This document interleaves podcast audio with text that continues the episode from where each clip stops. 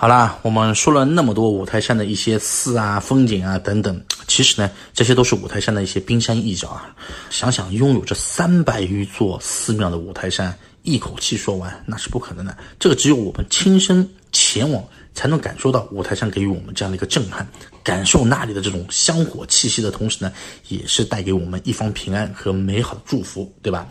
啊，这也确实是去这种地方啊，你这个整个人啊，心境也会好。啊，心态的话也是能够让人家哎平静下来，所以说呢，称之为避暑胜地，这个一点都不假。你说又能凉快，也能缓解压力，还能够祈福，对吧？工作上面的啊，学业方面的啊，这个真的是一举三得了。那么咱们接下来的话呢，就给大家再来说一说山西的话都有哪些美食的推荐。哎，这个环节都是老规矩了啊，因为我每次说这个环节都是饿着肚子给大家来说的啊。哎，首先咱们看到的这个呢，就叫台蘑啊。台蘑呢，因生长在这个五台山山顶啊，所以得名的。那么台蘑呢，它整个是看上去像一个伞状型的，它这个不仅口感啊细腻啊，而且香味也很浓，而且呢又很有营养啊。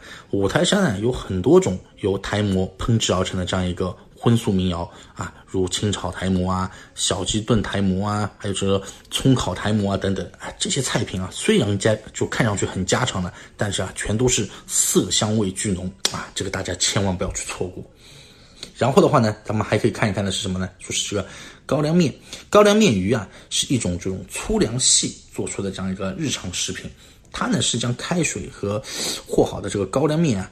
然后放在这个案板上面去搓啊，搓成这个小鱼一样的这样一个形状。那么看搓鱼也可以说是一种艺术享受了啊，搓成鱼鱼儿的这样一个呃粗细均匀，盘起来放在一起，长短一致，对吧？那么高粱面鱼鱼啊，蒸熟之后啊，吃法多样，而且呢调和讲究，可以用西红柿汤或者是羊肉汤去调和，也可以用这个黄瓜汁啊，还有蒜汁啊凉拌啊，这个也是非常爽口劲道的。然后呢？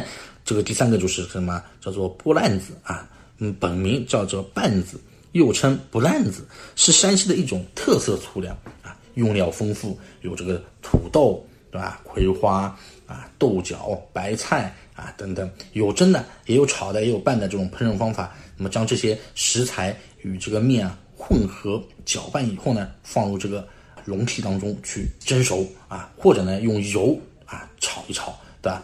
或者呢是加这个西红柿辣酱，这个搅拌后直接食用，这个都是可以的啊。这个口感也是非常的丰富，香酥诱人。然后呢，第四个呢，这个呢就叫做油面烤老老，哎，这个是山西十大面席之一啊。那其形状呢，像是用这个柳条编成的这样一个斗状容器老老而得名的。那么油面烤老老啊，吃的时候呢，将配这个肉汤和这个蘑菇汤调和。香醇异常，也是令人胃口顿开啊，回味无穷的。这个油面烤老老啊，制作工艺啊也是非常讲究的啊，形状也是很美观。成型后啊，在这个笼内啊，酷似这个，哎，你们有没有看到像这个蜂窝一样的，对吧？因此啊，颇受当地人的这个喜欢。然后这第五个呢，就是这个豆腐丸子。以这个五台山豆腐为原料啊，五台山的这个豆腐啊是浆水豆腐，营养价值高，而且口感也是很细嫩的。将这个豆腐捏碎啊，揉成团形啊，然后呢表面蘸有老抽或者是这个糖水上色啊，放入这个油锅当中去炸制，外焦里嫩，再用这个呃汤菜啊炖煮啊，也是这种咸香适口，吃过的人啊都说这个非常好吃啊，念念不忘。最后一个呢？这个就是什么呢？就是五台山的这个佛教圣地，这里的这个素斋也是不容错过的啊。五台山的这个素斋是以这个宫廷风味为主的，用料丰富，有这个豆腐啊、白菜呀、台蘑啊、金针啊，还有蕨菜、高粱面、玉米面等山野这种特色。山上有多家这个素斋馆啊。然后菜品呢有荤有素，其中呢这个荤菜都是用这个豆腐啊、蘑菇和面粉制作的，口感逼真，这个大家可以去尝试一下。好啦，毕竟咱们今天呢是五台山专场，对吧？所以呢也给大家推荐的这个美食呢都是以这个清淡为主、健康为主的，对吧？有时候咱们大城市里面啊吃多了这种大鱼大肉、油腻的这个东西啊，哎，咱们就是到了五台山啊就可以尝试一下这里的一些素食美食。啊，本身就是来避暑的嘛，避暑就应该是吃一些清淡的，对吧？